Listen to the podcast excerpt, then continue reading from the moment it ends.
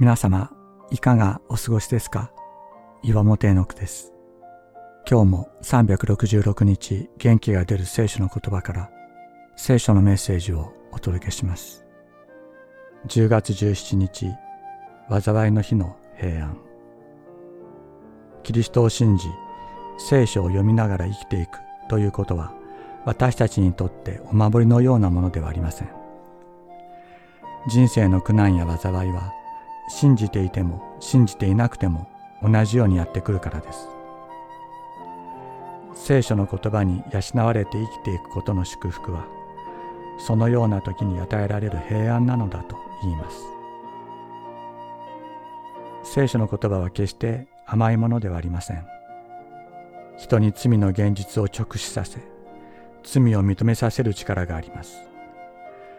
しかし、そこに注がれる圧倒的な神様の許しと愛があふれています。聖書を通して神様との交わりを深めていく時いつしか私たちの心の中には外的な状況に左右されない神様だけの場所が作られていきます。災いというような状況が押し寄せても神様がそこにいてくださる。この方が私たちの存在を根底から支えてくださっている。今日も少し落ち着いてこの方との会話の時を持つことができますように。私たちに平安を与えてくださる温かい神様。その確かな臨在を知ることができますように。